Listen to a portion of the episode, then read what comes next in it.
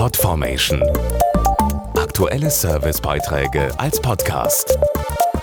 Regelmäßige Infos und Tipps aus den Bereichen Computer und Technik. Sicher ist sicher. Das sagen sich immer mehr Autoverkäufer, wenn sie sich nach einem neuen Wagen umschauen. Im Fall der Fälle soll das Fahrzeug möglichst guten Schutz bieten. Besonders wichtig ist Sicherheit, wenn Familien mit dem Auto auf die Reise gehen.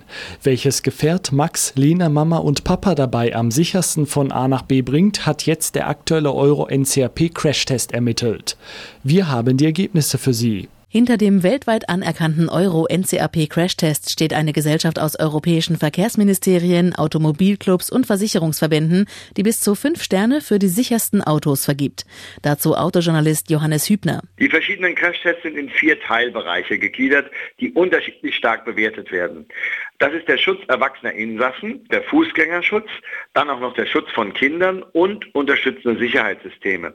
Insgesamt wurden 53 Modelle in fünf Kategorien getestet kleine Offroader, Kleinstwagen, natürlich Kompaktwagen, auch die kleinen Vans und die Kategorie große Familienautos. Großes Familienauto bedeutet, dass viel Stauraum vorhanden ist und Platz für fünf Erwachsene. Das sicherste Auto für Familien ist der Volvo V60. Der Schwede hat die Bestnote von fünf Sternen in allen Bereichen erzielt, was auch daran liegt, dass er ja gleich zwei Notbremssysteme an Bord hat. Das City Safety System bietet einen erhöhten Schutz vor Auffahrunfällen im Stadtverkehr.